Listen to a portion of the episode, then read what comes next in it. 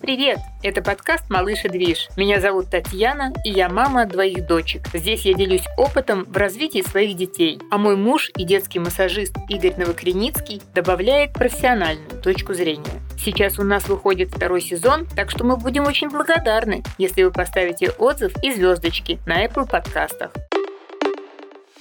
У нас сегодня очень и очень животрепещущий выпуск. Что делать, когда младенец истошно кричит? Вот бывают такие ситуации, когда он орет, и ничем вот непонятно, чем его успокоить. У меня такое было с Никой пару раз на улице. То есть я иду с коляской, и в какой-то момент она такая была интересная девушка, она вроде как спит, спит, спит, спит, а потом просыпается, и если в этот момент она хочет есть, то она начинает кричать. И кричать прям оглушительно. Один раз она начала кричать метров, наверное, за 300 до дома. И пока я шла вот эти 300 метров с коляской, я там качаю, не качаю, без разницы. Она кричит, сделать ничего невозможно. На руки беру, она кричит. Ей нужно только одно, ей нужна только грудь в этот момент. На улице я этого сделать не могу, поэтому мне надо бегом бежать до дома. Какими взглядами там на меня смотрели всякие бабушки там около подъезда, это уже другой вопрос. Но хочу вам, мамы, сказать, что если у вас ребенок кричит, не надо при этом себя чувствовать какой-то несостоятельной матерью, какой-то виноватой, какой-то, знаете, вот что вы какая-то неправильная. Всегда знайте, что вы делаете лучшее из возможного для вашего ребенка. И никакой другой мамы у него никогда не будет. И уже только по тому праву, что вы его родили, вы для него лучшая мать. Вот вы должны быть уверены в этом своем состоянии всегда на тысячу процентов. Да, бывает, что дети кричат. Бывает, что вот прям сиюминутно у вас нет возможности его покормить. Ну, да, так сложилась ситуация. Это тоже часть материнства. Можно это перенести.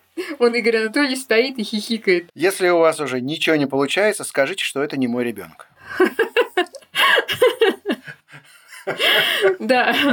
Ну ладно, но зато у Игоря сегодня есть лайфхак. Он, конечно, не для улицы, вот не для той ситуации, как Ника кричал на улице в коляске. Там на самом деле было все понятно. И просто нужна была грудь. Больше ей ничего не надо было. Вот как только мы там зашли в лифт, я уже там в лифте начинала расстегиваться и просто первый шаг в квартиру, вот так захлопывалась дверь, и тут же я садилась на пуфик и начинала ее кормить. Вот это вот так вот происходило. Ну, вот так бывает. Вот. Но я думаю, кстати, что многие родители, вот многие многие мамы вот делали почти так же. Есть такие нетерпеливые дети, которые вот готовы им вообще дать грудь, я не знаю, ну даже хоть на улице, только лишь бы вот не слышать этого истошного вопля. Ну вот я э, бежала быстрее в квартиру и прям в коридоре кормила. Итак, у Игоря есть лайфхак, как успокаивать детей, если ребенок в принципе более-менее сыт, более-менее там выспался, если бывает вот... нашло. Да, бывает нашло, бывает кричит, может быть колики, может быть, животик болит. Кто-то и... на перемену погоды может реагировать, да, на вот...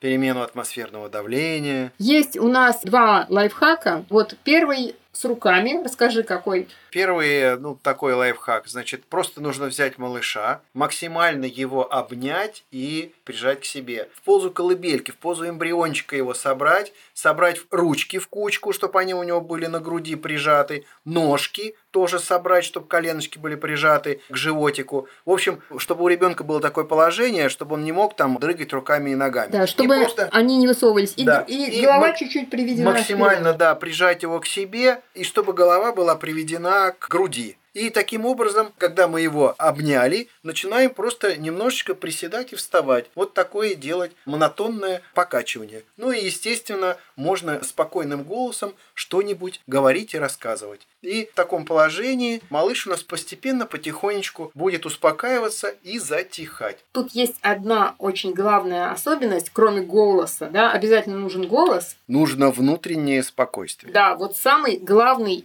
ингредиент вот этого вот коктейля. Если вы будете делать все правильно, но будете при этом там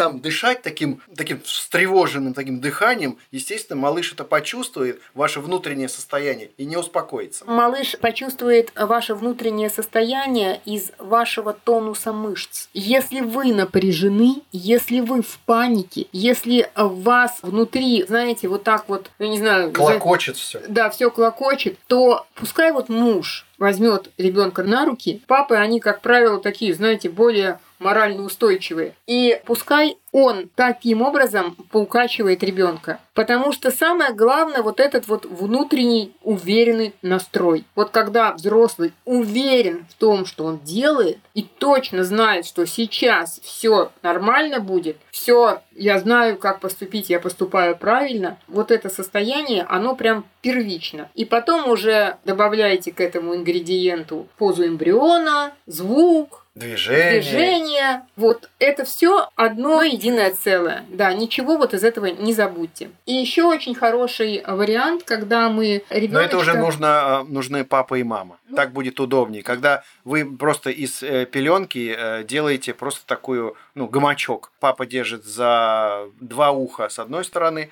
мама держит за два уха с другой стороны. Малыша просто кладут туда и просто начинают такое укачивание, как в гамаке. Единственное, что нужно соединить вот эти... э, Соединить, да, нужно эти, эти два уха, то есть левую и правую руку, чтобы вот эта вот пеленка как бы обволакивала малыша, и тоже такая у него получается поза эмбриончика. Кокон, как кокон. Как кокон получается, да. Это тоже вот это вот обволакивающее состояние пеленки вот тоже э, хорошо действует на э, малыша. То есть, по сути, похожая ситуация. Мы добавляем движение монотонное. И еще будет хорошо, если вы добавите тоже какой-то там такой спокойный звук, да, ну, песенку какую-нибудь спокойную петь. Да, и вы уберете у ребенка лишние стимулы, он меньше будет видеть происходящее, потому что он у вас в пеленке будет как будто в коконе. То есть он не будет видеть, что происходит по сторонам. Если ребенок маленький, ну там 3-5 килограмм, то родитель один может вполне справиться. То есть положили ребенка на пеленку, в одну руку взяли два левых конца, в другую два правых, и получается у вас такой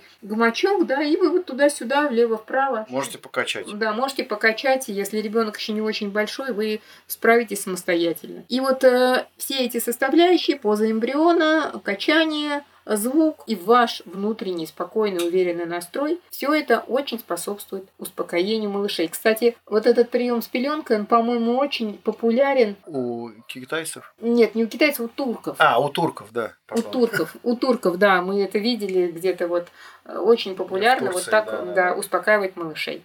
Вот, надеемся, наш короткий выпуск про крик с одной стороны, вас успокоит в том, что вы все равно остаетесь самым лучшим родителем для своего ребенка, с другой стороны, даст вам уверенность, как ребенка, если что, успокоить. Надеюсь, мы вам помогли. Применяйте и слушайте наши подкасты.